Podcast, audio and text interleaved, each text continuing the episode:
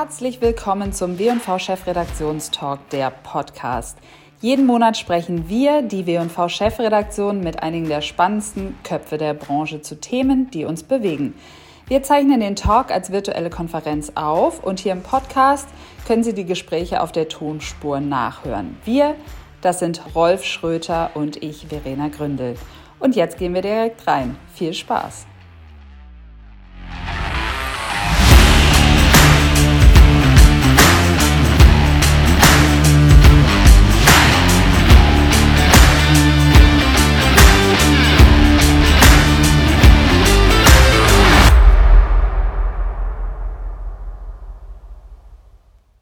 Hallo und herzlich willkommen zum vierten W&V Chefredaktionstalk. Wir begrüßen euch wie immer live hier aus München. Und wir, das sind unser Blattmacher, Edelfeder und Chefredakteur Rolf Schröter. Und meine Kollegin, Chefredakteurin Verena Gründel. Hallo. Ja, wie ihr seht, sind wir heute in einer neuen Konstellation hier ähm, für euch da. Unser ja, damaliger Chefredakteur äh, Holger Schellkopf ist leider nicht mehr an Bord, aber wir wollen hier in diesem Rahmen nochmal vielen Dank an ihn sagen. Es war uns eine große Ehre und Freude und man muss wirklich sagen, ohne ihn hätte es dieses Format hier nicht gegeben. Also vielen Dank nochmal ähm, an dich, Holger. Und ich muss sagen, ehrlich gesagt, ich vermisse auch ein bisschen seinen fast schon legendären Oberpfälzer Dialekt hier, oder? Ja, es fehlt so ein bisschen Lokalkolorit in der. Runde. Aber wenn ihr ihn euch nochmal anhören wollt, dann ähm, schaut doch mal rein auf den gängigen Podcast-Plattformen, denn es gibt den W&V-Chefredaktionstalk jetzt auch als Podcast und auch die vergangenen Folgen könnt ihr euch da nochmal anhören, natürlich auch die zukünftigen. Ja, und wir starten heute mit dem Schwerpunkt Thema Sport aber nicht nur. Rolf, wen hast du uns heute mitgebracht? Ja, wir haben heute auch als Gast dabei Nina Haller, Managing Director von Mighty Hive, äh, Deutschland, Österreich und Schweiz. Nina äh, kennt sich wunderbar aus mit Daten. Nina arbeitet in einer Agentur, die jetzt seit neuestem für BMW arbeitet und auch da geht es ja um sportliches Fahren. Aber ähm, Nina ähm, ist eine kleine Ausnahme. Es geht außerdem auch äh, weiter mit äh, Stefan Althoff. Stefan Althoff ist Leiter Konzern Sponsoring, Konzern Events und er ist Vorstandsvorsitzender von der Deutschen Telekom und er ist Vorstandsvorsitzender der Sponsorenvereinigung S20 e.V. Und äh, da wird es ganz spannend, weil ja gerade Events und sportliche Ereignisse in diesem Jahr sehr schwierig sind.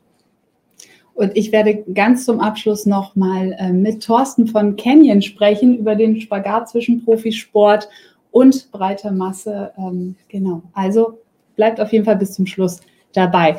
Bevor wir jetzt starten, habe ich noch einen Hinweis für alle, die an Sportmarketing und Sportsponsoring interessiert sind, denn wir haben am 22. April unseren Sportmarketing Summit auch als virtuelle Konferenz sozusagen gleicher Ort. Ähm, und wenn ihr Interesse habt, schaut doch mal rein. Ähm, wir posten euch den Link dazu im Chat.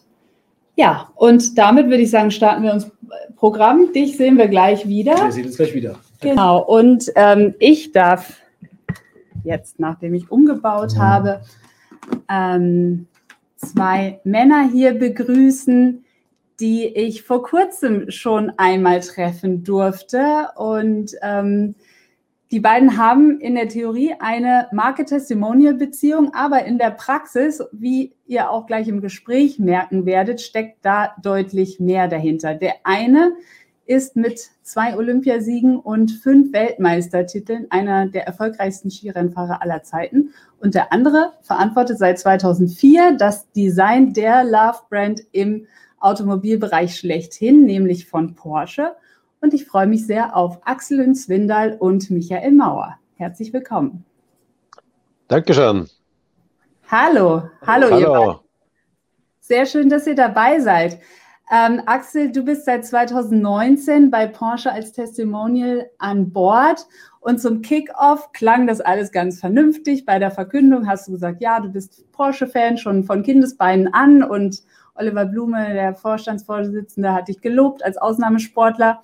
Aber dann kam Michael ins Spiel und äh, damit hat die zwischenmenschliche Dynamik nochmal ähm, ganz anderen Lauf genommen, hatte ich das Gefühl.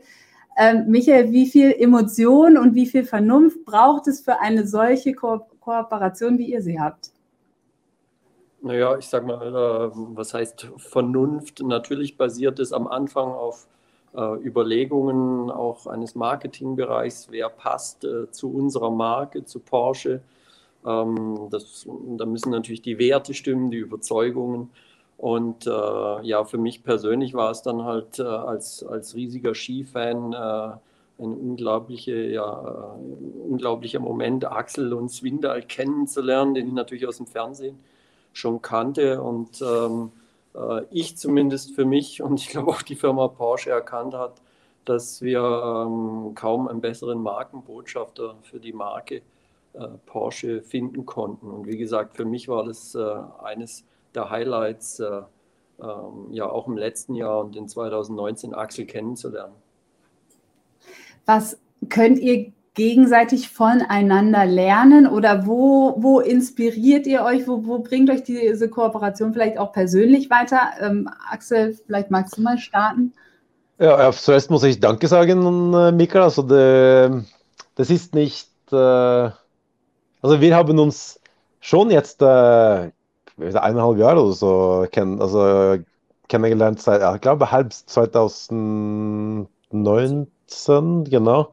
Aber trotzdem, so viele Tage war es nicht, weil es war ja dann zwischen auch viel von dieser Corona-Situation. Also muss ich sagen, in wenigen, äh, wenige Tage oder Wochen sogar, also haben wir uns gut kennengelernt. Das heißt, das war von Anfang an ein, das hat richtig gut funktioniert. Also und das, äh, danke Michael, das hat richtig gut funktioniert. So, so, dann macht das auch Spaß. Aber erstes Mal haben wir uns beim äh, Michael sein ähm, Arena oder wo er Heimvorteil hat, äh, getroffen, also im Designstudio beim Porsche. Und äh, da habe ich, ich habe viele Fragen gehabt und ich habe auch sehr viel von ihnen gelernt über Design und wie man denkt und was also wichtig ist, was wir, wir haben jetzt hier über äh, Vernunft und äh, also auf der anderen Seite, aber auch also menschlich und Spaß auf der anderen Seite, also auch im Design äh, mit einem Auto, wie man das immer, man muss die Balance finden.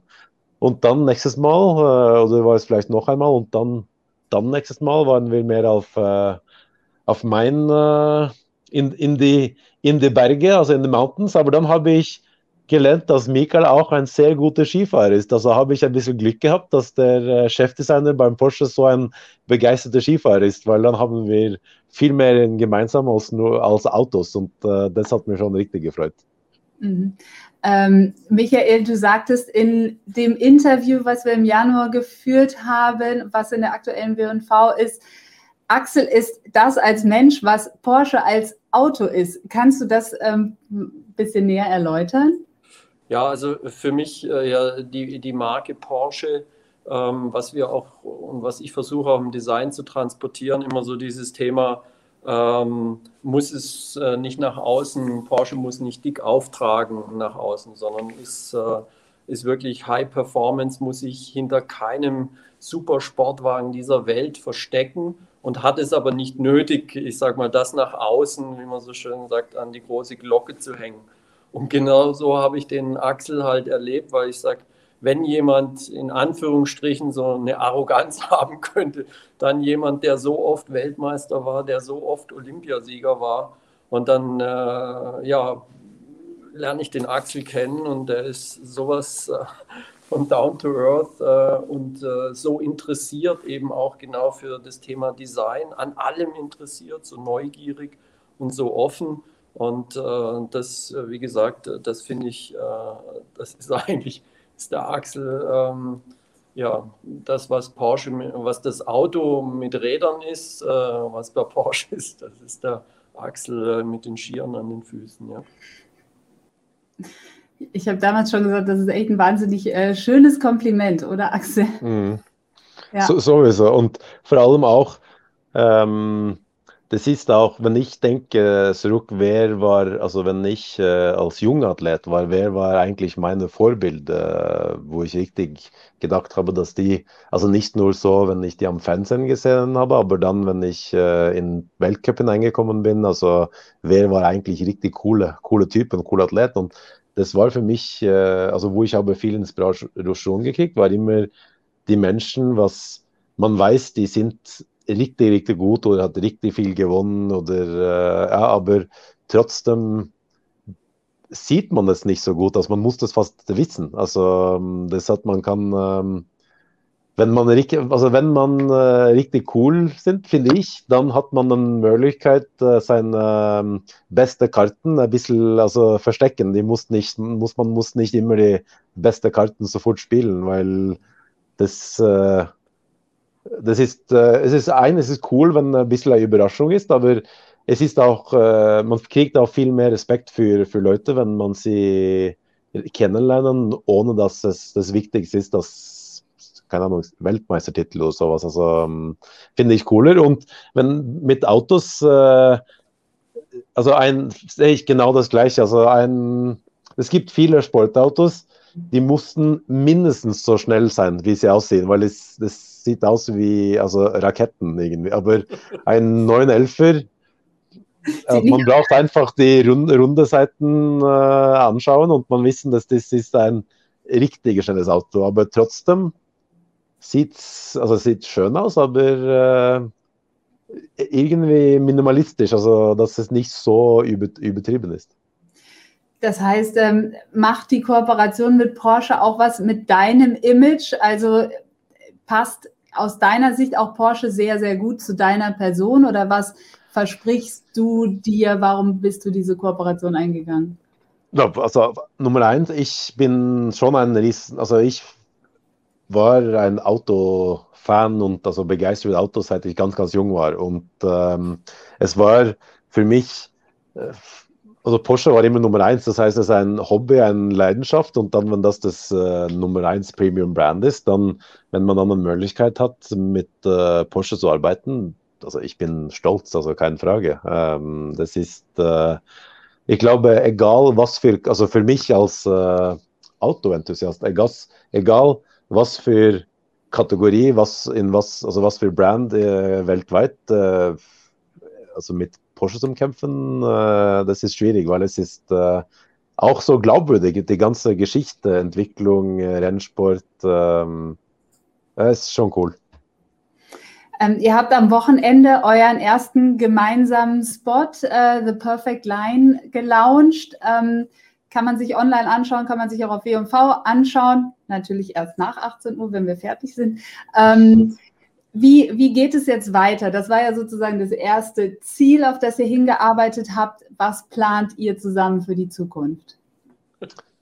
Mehr Spaß haben, weil ich glaube, das sieht man auch in den Filmen, dass es, äh, dass, also das ist richtig, es ist richtig Spaß. Also wir, äh, und dann wird es auch viel besser, wenn es, äh, wenn es so klappt, dass man, man Spaß hat. So, äh, schauen wir jetzt ohne so viel Versprechen. Also ich äh, glaube, dass Perfect Line, das ist äh, erste Schritt und dann braucht man schon ein paar, äh, paar andere Sachen auch machen, weil ähm, eins, das war, hat, hat, ja, hat richtig, richtig Spaß gemacht und zwei, ich glaube, dass ein Film ist auch richtig gut geworden und auch glaubwürdig. So, ähm, da ja, ich hoffe schon auf äh, neue Möglichkeiten, mit äh, Michael was äh, Cooles zu machen.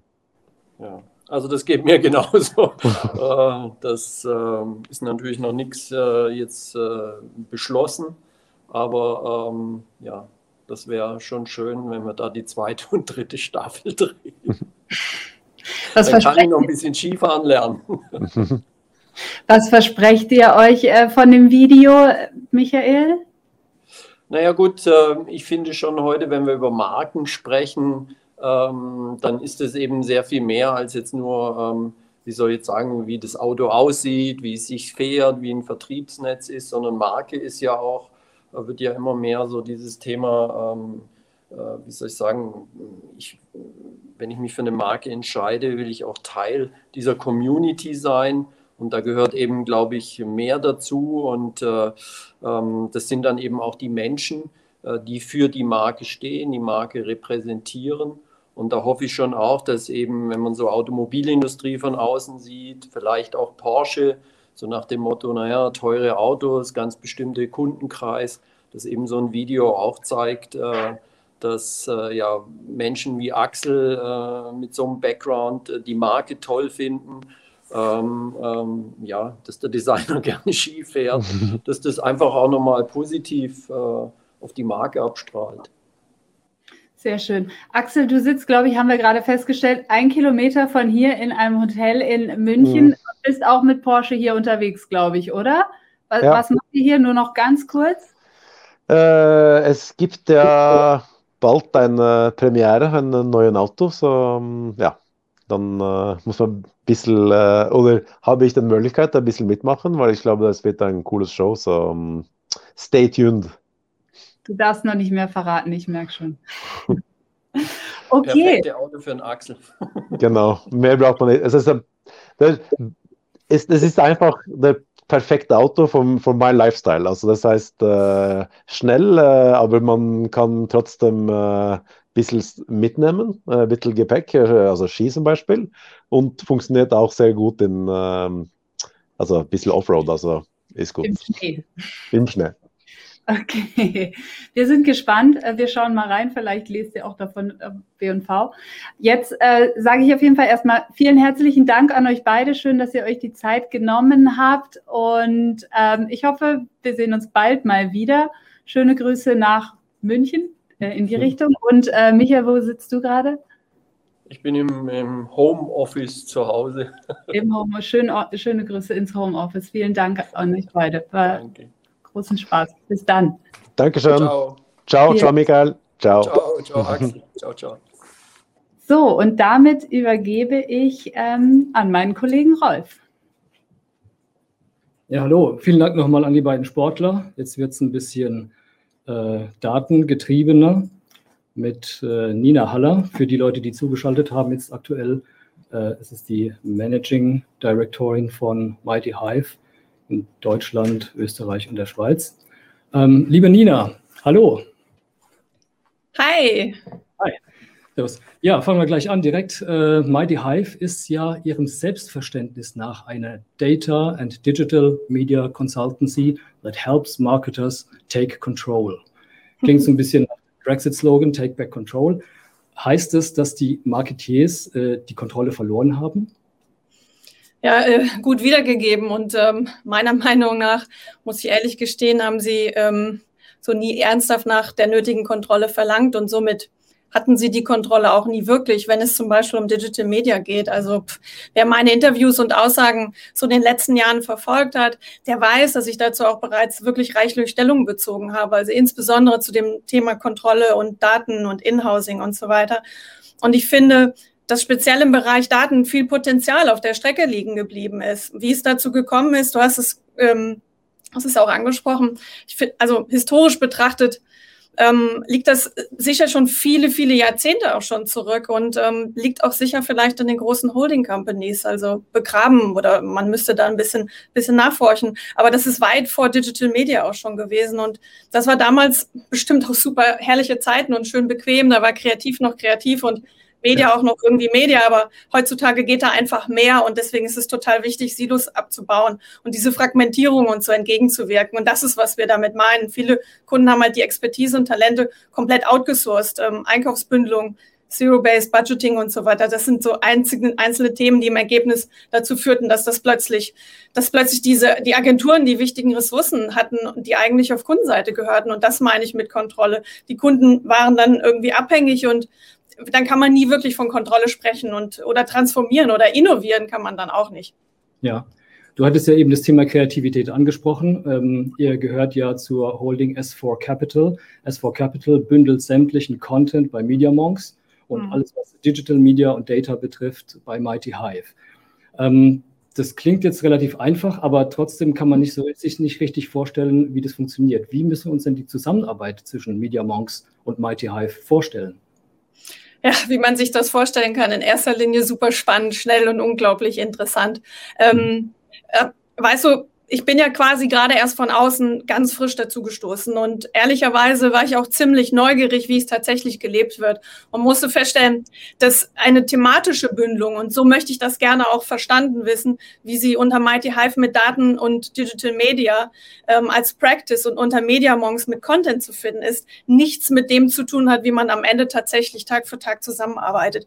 Das war sehr interessant für mich zu erleben persönlich, denn ich habe das durchaus auch schon ganz anders erlebt. Fakt ist aber, dass das Sinn ergibt, diese Type of Work inhaltlich zu binden, aber strategisch auf Kunden sowie auf Projektebene zu verweben. Und das heißt dann ganz konkret, dass wir, ähm, ich würde sagen, so inhaltliche Brücken, Brücken gebaut haben, die es den Experten, die auf diesen Projekten arbeiten, ermöglichen, auf konkreten Themen zusammenzufinden, irgendwie so natürlich zusammenzufinden, weil letztendlich geht es ja nicht darum, unnatürliche Dinge miteinander zu verschmelzen, nur damit es irgendjemand von außen versteht oder dass man auf PowerPoint irgendwas zeigt, was es eigentlich gar nicht gibt, weil im Grunde sind sind ja die Daten und die Technologie der Kleber, wie ich es bezeichnen würde, der, der Enabler, nicht nur für unsere Kunden, sondern auch der Treiber für die Zusammenarbeit. Ich glaube da felsenfest dran, dass Daten und Technologie die Kraft haben, besseren Content, Experiences, Services und Produkte zu bauen, wenn man diese Informationen, die Daten, die einem dadurch zur Verfügung stehen, auch wirklich richtig nutzt. Das gilt nicht nur für unsere Kunden, sondern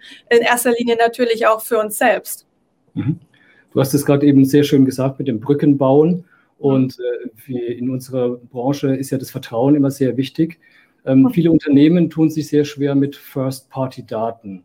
Du hast in diesem Zusammenhang jetzt neulich auch bemerkt, dass die VerbraucherInnen zunächst einmal Vertrauen in eine Marke haben müssen, bevor sie ihre Daten preisgeben. Hast du einen Rat, äh, den du Unternehmen geben kannst? Ja, das Thema Vertrauen ist für mich ein ganz wichtiges. Also ähm, ich muss ein bisschen ausholen. Es geht ja nicht primär um Vertrauen in eine Marke. Vielleicht habe ich das missverständlich ausgedrückt, sondern es geht um ein generelles Grundverständnis, dass Daten dem Verbraucher gehören. Also eigentlich komplett umgedreht gedacht. Für mich ist das ganz klar. Meine Daten gehören mir, ausschließlich mir, keiner Marke. Da ist es auch völlig klar, dass man mir als Verbraucher erklären sollte, wofür ich dann eine Einwilligung geben soll, was mit meinen Daten gemacht wird, wie sie gespeichert werden und so weiter. Und wir sollten das Wort Vertrauen vielleicht auch verstehen lernen. Also auch Marken müssen mit dem Wort Vertrauen umgehen. Vertrauen ist nämlich auch ganz klar eine Erwartung. Eine Erwartung zum Beispiel nicht nur ähm, durch das Handeln anderer irgendwie benachteiligt zu werden. Ähm, und als solches stellt Vertrauen auch eine unverzichtbare Grundlage dar. Deswegen, dieses Vertrauen-Thema ist wirklich super wichtig. Es gibt auch ganz unterschiedliche Arten von Vertrauen. Vertrauen in Personen, Vertrauen in Systeme, in Technologien, aber auch das Vertrauen in Marken und so weiter. Also im Grunde gehe ich als Verbraucher im Kontext Daten eine Kooperation mit einer Marke ein, eine Datenkooperation, wenn man es so nennen möchte. Ich stelle also meine Daten zur Verfügung und erwarte zum Beispiel mh, hm, bessere Usability, bessere Erfahrungen on-site, schnelleren, besseren Service, Personalisierung und so weiter, tollere auf mich zugeschnittene Produkte und so weiter. Das ist aber, das ist eine Grundhaltung, die ich habe. Es darf also für Unternehmen nicht selbstverständlich sein, dass Marken Daten einfach so bekommen. Es ist eine Art ähm, Interaktionssituation, wenn man es so nennen möchte. Und im Zusammenhang mit dem angesprochenen Vertrauen steht diese immer im direkten Zusammenhang mit Verantwortung. Also Marken, denen ich vertraue und meine Daten quasi schenke, gebe, haben die Verantwortung, dieses in ihrem eigenen Interesse auch zu honorieren. Daher ist mein Rat an Unternehmen, ähm, werden Sie sich dieser Verantwortung auch bewusst und lernen Sie Ihre Verbraucher kennen. Seien Sie transparent, wie und wofür Sie Daten erheben, also wie Sie sie speichern und so weiter. Denn Vertrauen ist ähm, ich würde sagen, ein multidimensionales Konstrukt mit Dimensionen wie Ehrlichkeit, Kompetenz, Wohlwollen. Ein Cookie-Banner reicht da nicht. Also als Verbraucher erwarte ich persönlich Mehrwerte, wie eben aufgeführt. Ähm, und dann kommt das mit dem Vertrauen von ganz alleine, wie ich finde. Ja, Du beschreibst gerade die Beziehung zwischen Unternehmen und Marken und ihren Kunden. Ähm, aber wenn wir jetzt die Beziehung anschauen zwischen äh, den Unternehmen, Marken und euch als Agentur, ähm, ihr helft ja euren Kundinnen dabei, die Kontrolle über ihre Daten zurückzugewinnen. Aber ganz einfach gefragt, schadet ihr damit nicht eurem eigenen Geschäft als Agentur? Oh, das wäre traurig. Nein, überhaupt nicht. Also zum einen ähm, verkaufe ich ja kein Produkt oder irgendwas mit einer Halbwertszeit oder Haltbarkeitsdatum, sondern ähm, ich sehe uns als Begleiter auf einer Reise, also so als Connector. Wir verbinden, helfen und, und unterstützen. Wie ich ähm, auch bereits beim Thema Zusammenarbeit irgendwie sagte, ist, äh, für mich ist das so, ich sehe Daten als diesen Brückenbauer, als Treiber, als Informationsgeber mit der Kontrolle über Daten ist dann die Arbeit nicht getan. Das wäre schön, wenn dem so wäre. Was aber nicht bedeuten soll, dass wir als S4 oder in den Practices MediaMonks oder MightyHive alle diese Teilschrecken der großen Digitalisierungsreise zwangsläufig begleiten müssen. Das ist nicht mein Anspruch, selbst wenn wir es könnten. Vielmehr ist der Anspruch, echten Mehrwert zu liefern für das, wofür wir engagiert wurden, basierend auf unseren drei ähm, Core-Versprechen. Das sind Speed, Quality und Value. Hört sich auch sehr platt an, aber im Grunde ist das so. Wir sind schneller, besser und günstiger Und dabei kollaborieren wir auch gerne äh, mit den bestehenden Agenturen und Partnern. Und ich glaube, das ist auch die Spezialität, die uns anders macht als alle anderen. Und das Schöne ist dabei, dass wir, ähm, dass unsere Expertise in der Tiefe es uns erlaubt, wirklich tief reinzugehen. Denn wir kennen die unterschiedlichsten Seiten, die Prozesse. Und das ist die Grundvoraussetzung, um Media, Daten und Content umzubauen und sinnhaft miteinander neu zu verweben. Mhm. Also ihr macht euch Feinde im Wettbewerb und Freunde im Markt, mit meinen eigenen Worten zu sagen. Ähm, zu dem Thema ähm, Feinde, ähm, kommt ihr denn mit eurer Arbeit äh, Google und Facebook ins Gehege? Immerhin ähm, so Vorstöße wie Googles Privacy Sandbox äh, klingen nicht so, als wären die Walled Gardens bereit, äh, Kontrolle abzugeben. Das ist auch eine Definitionsfrage und eine Perspektivenfrage. Also zuallererst allererst stehen wir für Unabhängigkeit in unserer Beratungsleistung, kommen sicher erstmal niemandem ins Gehege, sondern schauen uns alle diese Vorstöße und Entwicklungen rund um Privacy ganz genau an. Datenschutz ist super, super wichtig. Deswegen, ich wiederhole, das ist super, super wichtig. Und ich sehe mich, ähm, wie ich bereits vorher schon erwähnt habe, auch selbst als Verbraucher und das Thema liegt mir am Herzen. Kontrolle über meine Daten muss in allererster Linie mir selbst als auch Verbraucher gewährleistet sein. Ich möchte, dass meine Daten sicher sind und geschützt sind. Also auch das Thema Google Privacy Sandbox hilft dabei. Wir können mit all unseren Partnern zusammen ähm, ähm, arbeiten, um für den Verbraucher und den Kunden mehr Transparenz und Klarheit zu schaffen. Und seien wir doch mal ehrlich, da, da blickt doch keiner mehr durch. Seit Jahren sind wir mit dem Thema Data Privacy nun beschäftigt und es sieht auch aktuell nicht danach aus, als wäre das Alsband beendet, jegliche Diskussion. Und den Wallet Gardens sollte daran gelegen sein, kontrolliert und rechtlich sauber Zielgruppen digital ansprechbar ähm, äh, machbar zu, zu, zu, zu machen. Das ist doch im Grunde ein Ziel, welches wir irgendwie alle teilen. Ja, mhm. Gut. Ähm, auf eure Arbeit bezogen, äh, jetzt den Vergleich zu machen mit anderen Anbietern. Viele Agenturen, gerade Networks, aber auch Produktionen bieten Content, Media und Data auch aus einer Hand an. Und auch dein ehemaliger Arbeitgeber Accenture Interactive schreibt sich das auf die Fahnen. Was macht Mighty Hive anders als die anderen? Zum allererst vielleicht ähm, auch mal zu mir. Also ähm, dieses End-to-End-Prozessthema mit Media, Daten, Content verfolgte ich auch schon lange vor meiner Zeit bei Accenture Interactive. Und Accenture hat das Thema ja auch nicht erfunden. Du hast es auch schon gesagt, auch andere haben das äh, auf ihrer Fahne oder ähnliches. Und diese Entwicklung sehe ich persönlich auch als eine ganz logische und die einzig richtige Antwort auf die sich ständig veränderten Needs ähm, der Kunden, aber auch äh, der technologischen Möglichkeiten. Ähm, als ich bei der Group Ember zum Beispiel, hat mich das immer tierisch genervt, dass man als programmatischer Playout-Arm, ich war damals verantwortlich für die Programmatic Business Unit, quasi an letzter Stelle des Briefings mit fertigen, nicht auf digital erreichbare Zielgruppen zugeschnittenen Formaten leben musste. Und ich rede da nicht von Personalisierung oder Dynamic Content oder sowas ähnlichem. Ich rede von einfachen und logischen typischen digital erreichbaren Segmenten. Also in der Realität hatte man dann einen TV-Spot, eine TV-Spot-Verlängerung als Videoformat und vielleicht noch drei bis fünf IAB-Standardformate, wenn man Glück hatte. Das war's dann mit Content. Dass das nicht wirklich sinnvoll ist, brauche ich niemandem erklären. Also ähm, ich werde mit Mighty Hive und der äh, Data und Digital Media Practice hier in Dach beweisen, dass Data und also Daten und Technologie die Kraft haben, bessere Strategien zu entwickeln. Strategien für Content, für Media Playout, für Services, Produkte und so weiter. Wir dürfen auch nicht vergessen, dass Daten sowohl online als auch offline schon immer Teil dieser Prozesskette waren. Aber diese waren nicht miteinander verbunden. Durch die hm. Digitalisierung ist es nun möglich, all das miteinander zu verketten, schlauer zu werden, schneller zu werden, Silos zu reduzieren.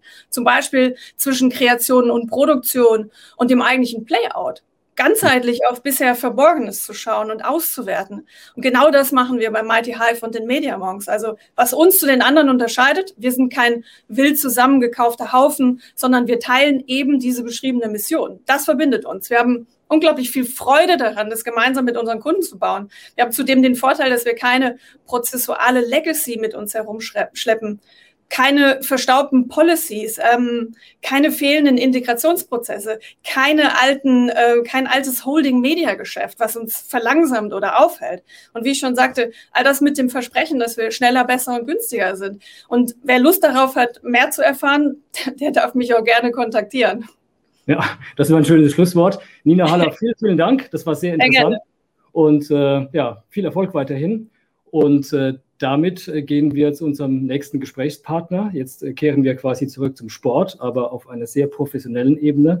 Äh, ich begrüße Stefan Althoff. Er ist Leiter Konzern Sponsoring und Konzern Events bei der Deutschen Telekom und außerdem Vorstandsvorsitzender der S20 e.V. Sponsorenvereinigung. Hallo Stefan, guten Abend. Hallo Rolf, Grüße nach München. Servus, hallo. Ja, ähm, dieses Jahr und auch letztes Jahr schon waren ja ein ganz besonderes Jahr insgesamt für den Sport und nicht nur für den Sport. Bei vielen geplanten Veranstaltungen ist nach wie vor nicht klar, ob sie tatsächlich physisch stattfinden können. Was bedeutet es eigentlich für die Planung und Budgetierung von Sponsoring-Aktivitäten? Ja, sie macht es natürlich wesentlich schwieriger. Äh, normalerweise hat man ja bei Sponsoring, bei Events immer so einen Plan B in der Schublade, falls irgendetwas nicht so funktioniert, wie man es gerne hätte. Äh, Im letzten Jahr mussten wir dann lernen, teilweise einen Plan C und teilweise sogar einen Plan D äh, auch noch zu machen. Äh, das heißt, wir haben in Szenarien denken müssen. Und das ist natürlich von der Planung her deutlich aufwendiger und auch deutlich schwieriger, äh, als wenn so ein Thema durchläuft. Und du hast es richtig gesagt, das betrifft alle Ebenen. Äh, das betrifft den Sport, das betrifft die Kultur, das betrifft soziale Themen, äh, eigentlich alles, äh, was die Pandemie im vergangenen Jahr beeinflusst hat. Äh, das hat es nicht leichter gemacht. Und die Budgets leiten sich im Prinzip ja dann daraus ab. Ähm, auch da ist es natürlich schwierig, dann so ein Jahr zu berechnen, äh, weil man eben nicht weiß, was äh, kann man überhaupt noch machen in dem Jahr, was kann man überhaupt noch veranstalten. Äh, und da muss man sich darauf einstellen. Ja, mhm. Äh, insbesondere der Sport leidet ja sehr stark unter dem Lockdown. Ähm, ist es für die Telekom auch eine Chance, Geld zu sparen oder seht ihr das anders und tätet ihr eher als Unterstützer auf, um damit die Marke auch sympathischer zu machen? Ich glaube, das Wichtigste war im vergangenen Jahr die Solidarität ähm, der Sponsoren äh, gegenüber den Sponsoringnehmern. Und zwar ganz egal, ob das jetzt sich um Sportler handelt, äh, Vereine im Sport handelt, Ligen im Sport handelt oder ob es sich um Künstler in der Kultur handelt oder eben auch äh, soziale Einrichtungen, äh, die wir unterstützen. Ähm, ich glaube, Geld sparen wäre im letzten Jahr äh, sicherlich das falsche Zeichen gewesen. Ähm, und wir haben ja in einigen Bereichen dann eben auch versucht äh, zu unterstützen, haben mit der Basketballliga, mit der Eishockeyliga dann Pläne entwickelt, wie wieder gespielt werden kann, wie also regelmäßig dann eben auch äh, das Thema äh, im TV stattfindet. Wir haben die Künstler unterstützt, indem wir Charity-Formate aufgelegt haben, sogar einen eigenen Fernsehsender letztes Jahr gemacht haben, wo wir viel Kultur dann auch ausgespielt haben. Und ich glaube, es ging im letzten Jahr nicht um Sparen, äh, ob das der Marke hilft, ich glaube grundsätzlich schon, ähm, aber das war nicht im Vordergrund, sondern das Thema war wirklich Solidarität. Mhm, ja. ähm, wir hatten vorhin im Gespräch mit Nina Haller ja auch schon äh, gesehen, dass das Nutzungsverhalten der Menschen sich äh, krass verändert und verändert hat. Ähm, verändert sich damit eigentlich insgesamt gesehen auch die Rolle von Sponsoring im Media Mix? Nein, ich glaube eigentlich nicht grundsätzlich. Ich meine, wir haben verschiedene Effekte. Wir sehen beispielsweise im Basketball, im Eishockey natürlich deutlich höhere Einschaltquoten. Das ist ja auch ganz normal, weil die Leute nicht in die Halle oder in das Stadion können. Ähm, also nutzen sie dann eben die, äh, die Content-Live-Angebote. Ähm, insofern äh, glaube ich nicht, dass sich da jetzt groß etwas dran ändert. Ähm, was wir halt schauen müssen, ist, wie wir insgesamt äh, mit dem, mit dem Thema Planung dann umgehen. Ich glaube, an dem Kommunikationsmix müssen wir wir äh, nichts Großes verändern. Wir haben alle Hunger darauf, äh, dass jetzt auch mal wieder dann äh, physische Formate eben stattfinden. Und daran arbeiten wir natürlich auch. Wir haben sehr früh uns auch bei den, ähm, bei den Hygienekonzepten mit eingebracht, weil wir ja selbst beispielsweise als Unternehmen auch diverse Veranstaltungen machen und eigene Veranstaltungsorte haben. Ähm, und insofern können wir auch so ein bisschen verstehen, was in der Branche dann eben auch passiert ist, wo die Ängste, wo die Nöte sind. Wo wir können, haben wir geholfen.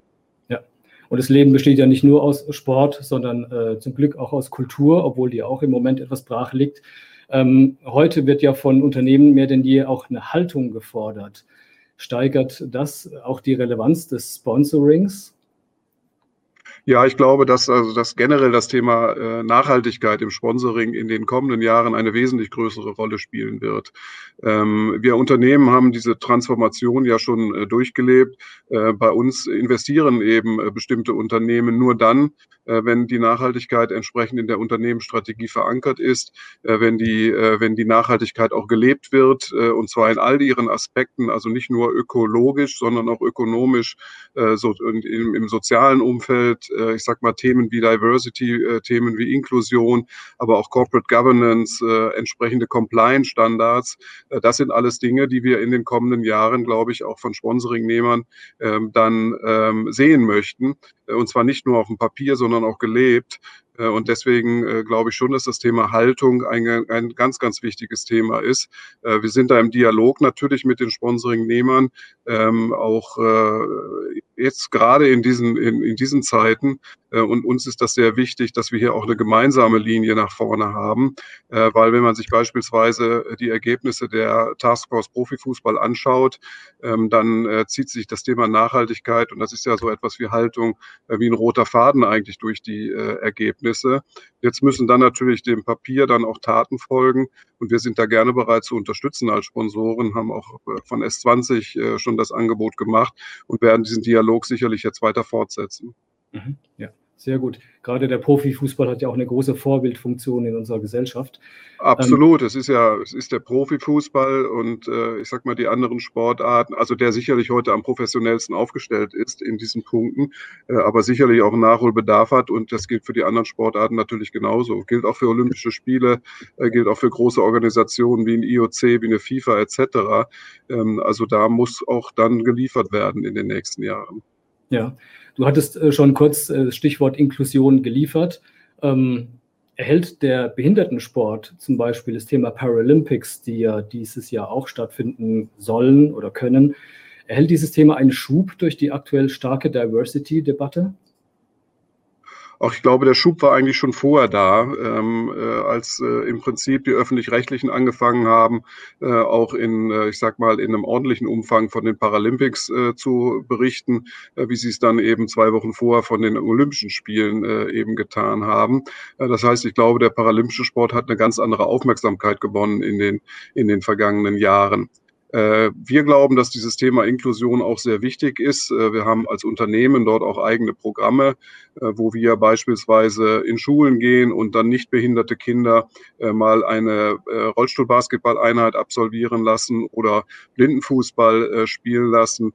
Ziel, ähm, die Kinder sollen einfach mal erfahren, wie das Leben ist, wenn man mit einer Behinderung durch das Leben gehen muss, nämlich wesentlich schwieriger. Dazu nehmen wir auch immer paralympische Athleten dann mit, die aus ihrer äh, Geschichte natürlich erzählen können. Wir setzen die auch bei uns bei Führungskräfteveranstaltungen ein, äh, damit eben unsere Top-Managerinnen und Top-Manager auch mal sehen, äh, wie man, wie denn, wie es denn so ist, wenn man eben nicht nur problemlos durchs Leben geht, äh, sondern äh, eben äh, mit einer Behinderung durchs Leben gehen muss. Und deswegen glaube ich, dass das Thema Inklusion ein sehr, sehr wichtiges ist, auch in den kommenden Jahren. Und wir werden dort sicherlich doch die ein oder andere Aktion auch machen. Ja, wo wir gerade beisammen sind, Stefan, eine Frage hätte ich auf jeden Fall noch, die mir äh, unter den Nägeln brennt, weil ich glaube, wenn ich richtig informiert bin, in drei Tagen, glaube ich, entscheidet die UEFA darüber, ob die Fußball-Europameisterschaft in diesem Jahr tatsächlich physisch stattfinden wird und kann. Hand aufs Herz. Glaubst du, dass die Fußball-EM physisch stattfinden wird? Also ich würde es mir natürlich wünschen, äh, weil ich äh, äh einfach glaube, dass solche Ereignisse jetzt auch wichtig sind. Ich würde mir das auch für Tokio wünschen. Ähm, wie realistisch ist das? Ähm, ich habe zumindest gewisse Zweifel. ich glaube schon, dass eine Euro stattfinden wird. mit wie vielen Zuschauern ist dann eher die Frage. Also dürfen Zuschauer zugelassen werden? wir haben ja jetzt gerade aus England schon Beispiele gehört, wo Boris Johnson ja angekündigt hat, dass eben im Prinzip, wenn die Impfungen alle durch durchgeführt worden sind, dass dann auch die Stadien wieder gefüllt werden dürfen. In welchem Umfang das der Fall sein wird, dann eben auch bei einer Euro, äh, die ja bekanntermaßen dann in verschiedenen Ländern zumindest nach bisheriger Planung stattfinden soll. Äh, wiefern das dann möglich ist, das muss man jetzt einfach abwarten. Ich bin da sehr gespannt. Äh, Tokio halte ich für noch schwieriger, weil an Olympischen Spielen nehmen 200 Nationen teil, Größenordnung. Äh, und das ist und äh, die Zahl der Athleten äh, und der, ich sag mal, der Medien, die dort teilnehmen, da sind wir ja im deutlich fünfstelligen Bereich. Und das zu organisieren über einen Zeitraum von zwei Wochen, das halte ich für eine echte Mammutaufgabe. Also ich bin für die Euro optimistischer als für die Olympischen Spiele in Tokio. Okay, sehr gut. Äh, Stefan, wenn du magst, ich hätte noch eine Frage aus dem Chat. Ja, gerne. Die gerne stellen. Äh, von Lukas Wirth. Er fragt, sehen Sie neue olympische Sportarten wie Skaten, Klettern und, äh, das kann ich jetzt nicht genau lesen, äh, Ski irgendwas als neue Sponsoring-Segmente, die den Profisport wie Fußball ergänzen sollten und jüngere Zielgruppen erfolgreicher adressieren?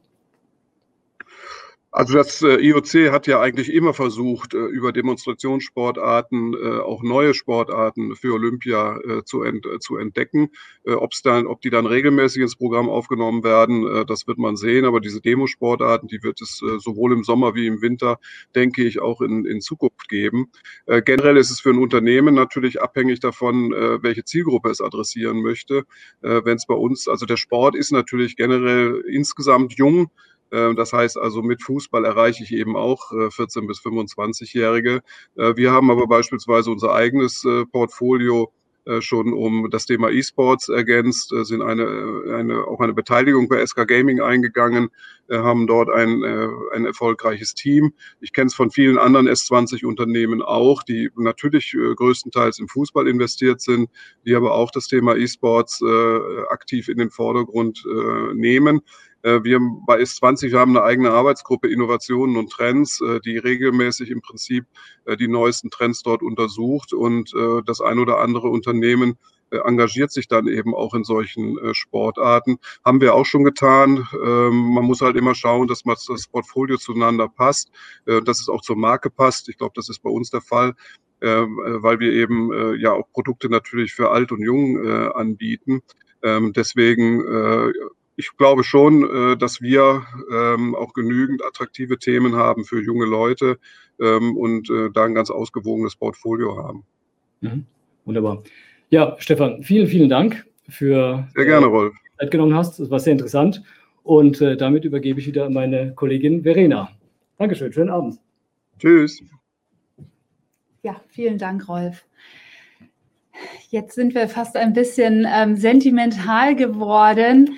Deswegen habe ich zum Abschluss nochmal eine wirkliche Erfolgsgeschichte für euch, denn unser letzter Gast schreibt Zahlen, die wirklich jeden von uns eigentlich nur neidisch zurücklassen können. Der Krefelder Fahrradhersteller Canyon ist in den vergangenen acht Jahren um durchschnittlich mehr als 25 Prozent gewachsen. Das muss man sich mal auf der Zunge zergehen lassen. Meiner Ansicht nach hat der Erfolg was oder viel mit Beständigkeit, aber auch mit Wandel, mit dem Zeitgeist und auch mit Mut, Neues zu wagen, zu tun. Und natürlich mit wahnsinnig viel Leidenschaft der Protagonisten. Und einer von ihnen ist jetzt bei uns, das ist Thorsten Lewandowski, Global Communications Manager. Hallo Thorsten, herzlich willkommen. Hallo Verena und vielen Dank, dass wir mit euch sprechen dürfen. Sehr schön. Ja, ich habe es gerade schon gesagt, das Wachstum in den letzten acht Jahren war wirklich außerordentlich. Äh, das sowas passiert nicht durch Zufall. Wahrscheinlich könnten wir stundenlang über diese Gründe reden. Aber kannst du vielleicht mal kurz zusammenfassen, was aus deiner Sicht die wirklich wichtigsten Säulen sind, auf denen der Erfolg aufgebaut ist? Ja, das ähm, ist eine ganze Menge. Du hast ähm, gerade schon eine ganz wichtige Sache angesprochen. Das hat was mit Leidenschaft zu tun, ähm, mit Authentizität. Ähm, das ist etwas, das Canyon ähm, in Koblenz übrigens, nicht in Krefeld. Ähm, gar nicht weiter schlimm. fängt auch mit K an. das ist etwas, das, das, unsere Marke ganz extrem geprägt hat. wir sind äh, bis vor kurzem noch ein inhabergeführtes Unternehmen gewesen. Ja, erst Ende 2020 ist unser Gründer Roman Arnold äh, als, äh, in den äh, Vorsitz des Aufsichtsrats oder des Beirates äh, gewechselt und hat übergeben an einen neuen Geschäftsführer Armin Landgraf. Bis dahin waren wir eben ein ähm, äh, gründergeführtes Unternehmen. Das äh, ist ganz viel, was uns ausmacht. Also Authentizität ist ganz sicher ein Thema, was, was uns auszeichnet. Das ist jetzt nicht unbedingt das Alleinstellungsmerkmal in der, in der Fahrradbranche. Da sind natürlich auch andere, ähm, die auch leidenschaftliche Fahrradfahrer bei sich beschäftigen. Aber ich muss sagen, ähm, bei uns ist das schon speziell ausgeprägt. Und ähm, was man natürlich äh, auf jeden Fall ganz weit nach vorne stellen muss, das ist unser Geschäftsmodell. Da sind wir eben eigenständig. Canyon ist äh, ein Direct-to-Consumer-Business. Das heißt, wir sind nicht, wie man das aus dem Fahrradhandel ansonsten kennt, über Fachhändler auf dem Weg zum Kunden, sondern wir haben den direkten Draht zum Kunden über unseren Webshop. Das hat auch historische Gründe, wie das, wie das gekommen ist, warum Roman Arnold davon sehr früh überzeugt war, dass das der beste Weg ist, sich mit seinem Kunden zu verbinden. Und das ist etwas, das uns heute ähm, ja zu einem Disruptor macht in diesem, in diesem Geschäft und uns damit ähm, alleine stellt und uns erfolgreich sein lässt. Und ähm, als eine weitere Säule würde ich, glaube ich, noch ähm, die Tatsache nennen wollen, dass wir in Sachen Technologie und Design vor allem sehr eigenständig sind, sehr innovativ und uns ähm, eine sehr eigene Sprache ähm, auf den Leib geschrieben haben, die uns klar erkennbar werden lässt und dementsprechend auch eine ganz hohe Verbindung zu unseren Kunden und Fans ermöglicht. Gerade das Direct-to-Consumer-Business ist ja was, was viele euch nachmachen in den letzten Jahren. Das ist ja so ein, einer der Trends gerade im Handel und ihr seid schon seit 2003, glaube ich, wenn ich es richtig im Kopf habe, dabei. Also da wart ihr echt wahnsinnig früh dabei einfach. Genau, wobei wir das Ganze ja auch noch äh, tatsächlich nicht nur vorangetrieben haben in einer Branche, die das so nicht kannte, sondern wir eben auch ganz konsequent darauf setzen. Also ähm, was sich momentan ja eigentlich eher so durchsetzt, auch im, im Fahrradhandel, ist das Thema Click and Collect, wo man eben natürlich versucht, den Fachhändler noch im Spiel zu halten. Ähm, aber das hat es bei uns so nie gegeben. Also wir waren tatsächlich von Tag 1 an ähm, ohne irgendeinen Zwischenschritt mit unseren Kunden verbunden. Und ähm, ja, das äh, versucht jetzt an manch anderer Stelle auch äh, andere machen das nach oder versuchen sich dem zu nähern. Aber wir haben einen guten Vorsprung und ähm, spätestens jetzt auch mit der äh, Geschäftsveränderung sprechen wir bestimmt auch noch drüber, was bei uns gerade Ende 2020 passiert ist, ähm, machen wir auch nochmal richtig große Schritte weiter nach vorne und können den Abstand, glaube ich, nochmal vergrößern. Was ist denn für euch der Vorteil, dass ihr einen direkten Kontakt zum Kunden habt und nicht noch den Händler zwischengeschaltet habt? Also wie nutzt ihr das und wie profitiert ihr das? Weil du sagst ja, das ist ein klarer, ja, ein klarer Vorteil aus eurer Sicht. Ja, es gibt mehrere Gründe, die dafür sprechen, das so zu machen. Das ist äh, zum einen für den, für den Kunden oder aus Kundensicht betrachtet ein klarer Preisvorteil. Denn ähm, wo ich keine Zwischenschritte ähm, finanzieren muss, kann ich eben das, das Geld, was dadurch frei wird, anderweitig verwenden. Das heißt, wir können das entweder in einen direkten Preisvorteil für den Kunden stecken, ähm, was ähm, bei ganz vielen Produkten oder ganz vielen Modellen bei uns eine große Rolle spielt. Und wir können es natürlich auch wieder investieren, entsprechend in die Entwicklung neuer Räder. Wir haben also am Ende des Tages ähm, mehr freies Geld zur Verfügung, um damit das, was wir vorantreiben wollen, voranzutreiben. Was aber auch ganz wichtig ist, klar, wir sind eine GmbH, unsere Aufgabe ist es am Ende des Tages Geld zu verdienen. Ähm, aber wir sind ja in einem sehr emotionalen Umfeld ähm, unterwegs. Wir sind ein Sportgerätehersteller. Fahrrad ist ähm, für viele ähm, eben nicht nur ein Gebrauchsgegenstand, sondern eben ein echtes emotionales Teil, ein, ein Sportgerät, ein Freizeitgerät, ähm, ein, äh, ein, ein, Teil, mit dem ich mich, wo ich mit, mit Freunden treffen kann, etc. Und da sind wir einfach direkt dran. Das heißt, wir sprechen mit unseren Kunden direkt, wir haben das Ohr direkt dort, können ihnen direkt zuhören, ähm, was sie antreibt und können so auch ein bisschen flexibler reagieren auf Veränderungen im Markt und vielleicht ein bisschen früher Stellschrauben drehen, die andere sich erstmal über ihre Außendienstmitarbeiter oder Händler dann eben als, als Wissen zurück ins Unternehmen holen müssen. Du hattest vorhin auch den Begriff Design ähm, eingeworfen als weiteren Erfolgsfaktor. Was ist da euer Anspruch? Kannst du da in ein paar Sätzen kurz erklären, auf was ihr Wert legt und wie sich das auch äußert? Ja, auf unser Design ähm, sind wir tatsächlich extrem stolz, weil es äh, durchaus ein Alleinstellungsmerkmal ist im, im Fahrradmarkt. Ähm, unsere Räder werden ganz regelmäßig ausgezeichnet. Also wir sind schon ganz oft mit dem Red Dot Design Award ähm, Best of the äh, Best ausgezeichnet worden. 2017 ist sogar unser ganzes Design-Team ausgezeichnet worden als Design Team of the Year. Das war eine Riesennummer. Ähm, in der Hall of Fame tummeln sich ansonsten so Größen wie, wie Audi oder, oder Porsche oder so. Und da kommt man als, äh, als Fahrradhersteller dazu. Das war wirklich toll. Ähm, das Design ist deshalb für uns so wichtig, weil, wenn man sich das genau anschaut, wir sind als, als äh, Marke, als Hersteller sind wir Teil eines klaren Verdrängungsmarktes. Ja? Wir haben also ganz viele Produkte, die möglicherweise technologisch auf Augenhöhe mit uns konkurrieren. Ähm, und äh, deswegen müssen wir schauen, dass wir eben nicht nur aus dem Produkt selbst heraus, sondern auch aus seiner Erkennbarkeit und aus seiner Möglichkeit, sich mit ihm zu verbinden, dass wir da alleine stehen. Ähm, ich wähle als Beispiel ganz gerne immer den, den Vergleich zur Automobilindustrie. Also wenn ich auf ein Auto gucke, dann sehe ich eine Marke, nämlich die des Autos. Und wenn ich genau hinschaue und mich interessiere, dann kann ich noch den Reifenhersteller zum Beispiel sehen. Ansonsten ist das ein ganz cleanes Produkt, das nicht darauf schließen lässt, wer da sonst noch alles an der Entstehung beteiligt ist. Ähm, beim Fahrrad ist das völlig anders. Also wir sind im Prinzip ähm, ja so eine Art Markenschauspiel. Ja? Also ich sehe den äh, Reifenhersteller, ich sehe den Schaltungshersteller, ich sehe den Bremsenhersteller. Was auf der einen Seite gut ist, gerade in so einem Testland wie Deutschland es ist, ja, wir, wir vertrauen gerne auf Tests. Wir haben große Fachmagazine, die sich damit beschäftigen. Ähm, auf der anderen Seite lässt es eben die eigene Marke und damit auch die eigene Leistung am Produkt ein kleines bisschen ähm, vielleicht in den Hintergrund rücken. Und deswegen ähm, ist es unser Anspruch, äh, dass ein Canyon immer dann als Canyon erkennbar ist, sobald es, sobald es fertig ist, ohne dass dann Schriftzug draufsteht. Also wir können äh, Canyon vom Unterrohr runternehmen und es ist doch noch ziemlich klar erkennbar, dass es eben nicht ein Produkt des Wettbewerbs ist. Und deswegen ist uns das so wichtig. Apropos Logo, erzähl mal ganz kurz, was die Geschichte dahinter ist, weil das äh, fand, ich, fand ich ganz interessant, was ihr euch dabei gedacht habt. Ja, tatsächlich. Das ist auch äh, eigentlich eine sehr spezielle Geschichte. Ähm, und zwar verbindet die uns jetzt seit vielen Jahren mit der Agentur KMS in München, mit denen und von denen dieses Logo in, in Kooperation entwickelt worden ist und die uns seitdem auch äh, weiter stark betreuen und unterstützen. Ähm, ja, die Idee war einfach äh, zu gucken, als, als Canyon, als Marke sein Rebranding und sein Redesign erfahren sollte, ähm, wie kann man eben diese Eigenständigkeit, diese, ähm, das, was Canyon eben durch sein äh, Direct-to-Consumer-Modell eben auszeichnet, wie kann man die visualisieren?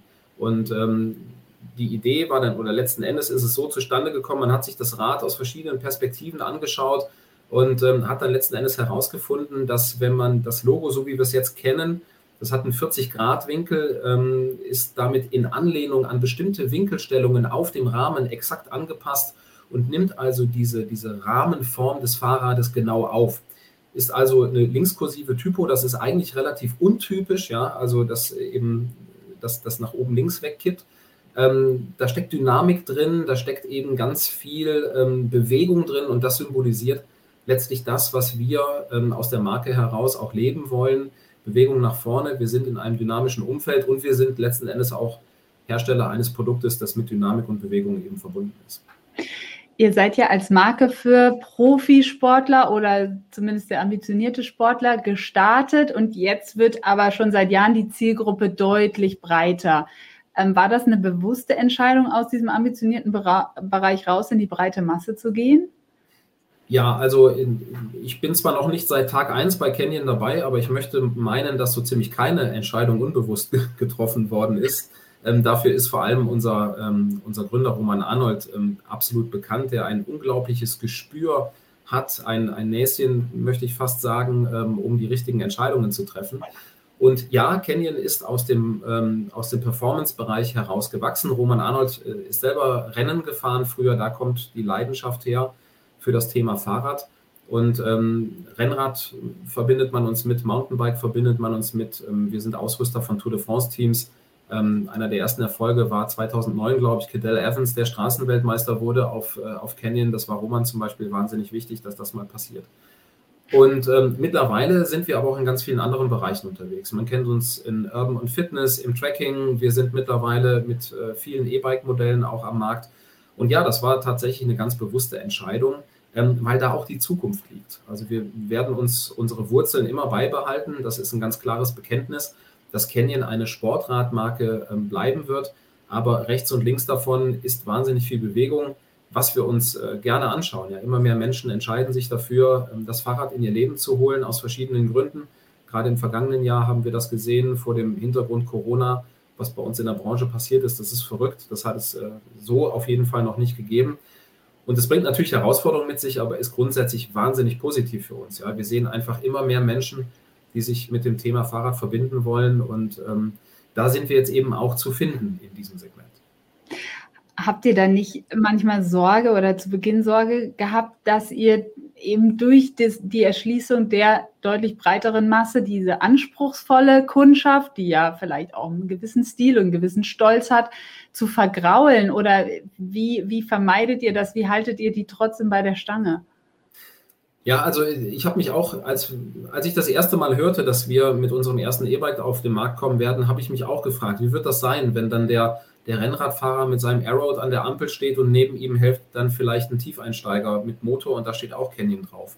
Ähm, mittlerweile muss ich sagen, dass das überhaupt kein Problem ist, aus verschiedenen Gründen. Zum einen haben wir das schlau gemacht, muss ich ganz ehrlich sagen. Unser erstes E-Bike 2018 war insgesamt recht spät auf dem Markt. Wir waren also definitiv keine First Mover im Bereich E-Bike. Das hatte verschiedene Gründe, unter anderem den, dass wir uns ganz schlau überlegen wollten, mit was für einem Produkt kommen wir denn da auf den Markt? Wie sehr muss das denn zum Markenkern passen, damit es auch eine Akzeptanz eben nicht nur in der Zielgruppe, sondern auch in den Zielgruppen daneben, in den etablierten hat? Und das haben wir damals mit dem Spectral On ziemlich gut hinbekommen, ein, ein, ein Trail äh, EMTB, was sehr stark die Markencharakteristik von Canyon wiedergespiegelt hat.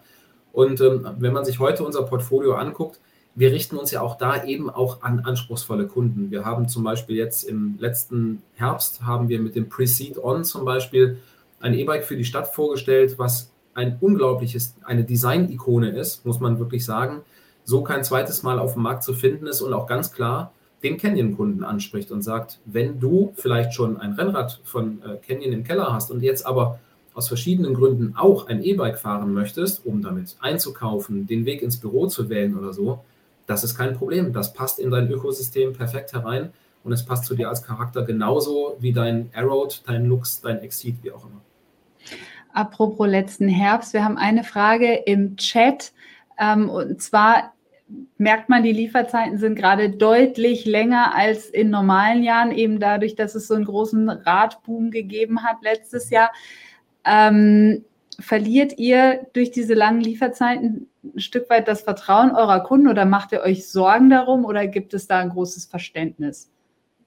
Also da möchte ich sagen, das ist teils, teils. Ähm, das liegt natürlich sehr stark in der Wahrnehmung des einzelnen Kunden. Ähm, man muss sagen, beinahe glücklicherweise, ähm, es betrifft die gesamte Branche. Also man kann jetzt nicht einem Hersteller nachsagen, dass er vielleicht seine Hausaufgaben in 2020 nicht gemacht hätte und aus der aus der Corona-Pandemie mit allem, was sie auch für Lieferketten, Logistik etc. mit sich bringt, nicht gelernt hätte. Also das kann ich für uns mit Sicherheit sagen, dass wir da ganz viel rausgeholt haben und uns so gut wir das können auf die Situation eingestellt haben. Es bleibt aber eine Tatsache, dass ähm, eine deutlich höhere Nachfrage ähm, aus der Lieferkette heraus nicht über Nacht ähm, gewährleistet werden kann wir sind, ich hatte das ja vorhin schon kurz angesprochen, wir sind mit ganz vielen Marken und mit ganz vielen Produkten verbunden. Das, ist, das sind Schaltgruppen, das sind Bremsen, das sind Laufräder, Reifen etc. Ähm, und die Hersteller dieser Produkte können auch nicht innerhalb eines Jahres ihre Produktionskapazitäten um 50 oder 100 Prozent steigern. Dafür müssen Maschinen angeschafft werden, Menschen eingestellt werden, Menschen angelernt werden. Ähm, das ist eben nicht von heute auf morgen gemacht. Und ähm, ich kann wirklich versichern, dass wir für uns tatsächlich all das tun, um so viel wie möglich zu bewegen, um so vielen Menschen wie möglich diese höhere Nachfrage zu befriedigen. Aber das hat letzten Endes natürliche Grenzen, die innerhalb des Systems auch uns auferlegt werden. Ähm, mit dem Eigentümerwechsel, den du vorhin schon angesprochen hast, ist Ende 2020 auch Tony Fadell, ein ehemaliger Apple-Manager, bei euch eingestiegen, der, soweit ich weiß, auch maßgeblich an der Entwicklung von iPod und iPhone, glaube ich, beteiligt war. Und der hat nicht nur Geld investiert, sondern der will auch Beratung investieren. Was versprecht ihr euch wirklich ganz konkret von ihm? Ja, das ist natürlich ein ganz spannender Mensch, Tony Fidel, eben äh, iPod Division. Ähm, damit verbindet man ihn heute eben mit seinem Future Shape Unternehmen. Ein Mann, der unglaublich viel bewegt in Richtung Digitalisierung und ähm, Nachhaltigkeit. Ja, es ist, äh, was Tony Fidel mit zu Canyon bringt, das ist ganz viel Wissen, Verständnis, Netzwerk und Vorantreiben, vor allem in Richtung Digitalisierung, Erweiterung des Ökosystems. Das ist also etwas, wo wir mit ihm sicherlich sehr eng zusammenarbeiten können, wo er uns wahnsinnig viel Input liefern kann. Denn ähm, wenn man sich anguckt, wo die Reise hingehen kann bei Canyon oder überhaupt in der Fahrradindustrie, kann man sagen, was sind so die großen Themen für die Zukunft? Da reden wir über komplette Ökosysteme, über vernetzte Kapazitäten, Fahrräder, die vielleicht miteinander sprechen, die äh, dem Kunden Informationen liefern über Serviceintervalle etc sind also alles Themen, wo ein, ein Wissen und ein Erfahrungsschatz, den Tony Fidel mit dem, was er in seinem Leben schon bewegt hat, mit sich bringt, ähm, eine unglaubliche Bereicherung ist für uns. Und er ist selber vor allem auch passionierter Fahrradfahrer. Ähm, wir wissen, dass er unglaublich Bock hat auf Canyon und ähm, das äh, lässt uns wahnsinnig gern äh, auf die Zusammenarbeit mit ihm schauen. Dann sind wir gespannt. Auch in Sachen Design versteht ihr euch ja dann wahrscheinlich gut, kann ich mir vorstellen. Ich denke schon, ja, das passt ganz gut zusammen.